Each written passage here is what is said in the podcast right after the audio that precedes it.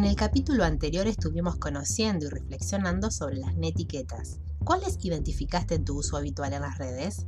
A continuación profundizaremos en relación a los 16 enunciados que fueron desarrollados según los siguientes fines principales. Guardar consideración y respeto por las demás personas, preservar la privacidad ajena y contribuir al buen ambiente de la red.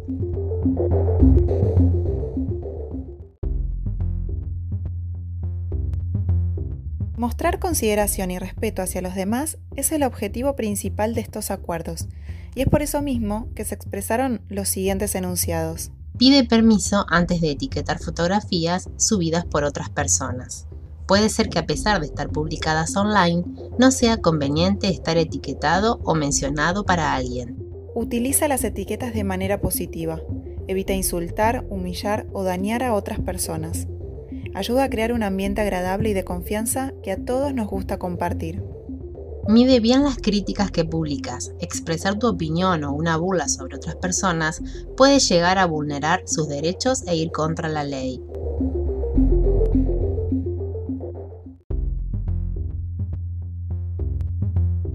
En relación al cuidado de la privacidad de las demás personas, se propone que se sigan las siguientes normas. Pregúntate qué información de otras personas expones y asegúrate de que no les importe.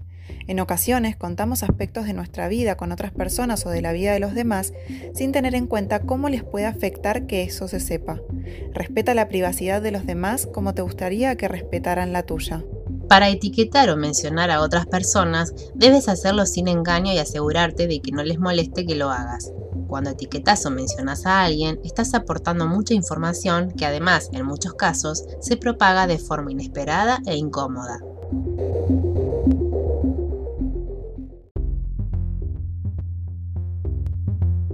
Por último, y no menos importante, te compartimos aquellas reglas que contribuyen al buen ambiente de la red. Facilita a los demás el respeto de tu privacidad e intimidad.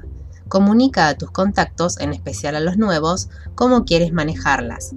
Deja claro tu criterio para que lo puedan respetar, diciéndoles qué cosas no admites como, por ejemplo, que reutilicen fotos que puedan ver en tus álbumes privados o en tu perfil, que te etiqueten o mencionen sin permiso, o bien que expongan datos acerca de ti en páginas a la vista de otros.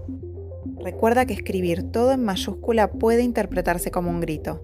Se trata de un acuerdo, de una norma no escrita que muchas personas utilizan. Tenerla en cuenta no supone esfuerzo y ayuda a entenderse bien en cualquier circunstancia. Usa los recursos a tu alcance como stickers, dibujos, símbolos, emojis para expresarte mejor y evitar malos entendidos.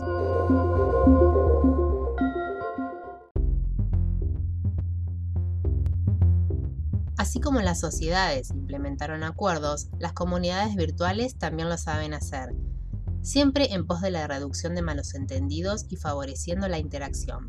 Que las netiquetas sean la norma. Hasta el próximo capítulo.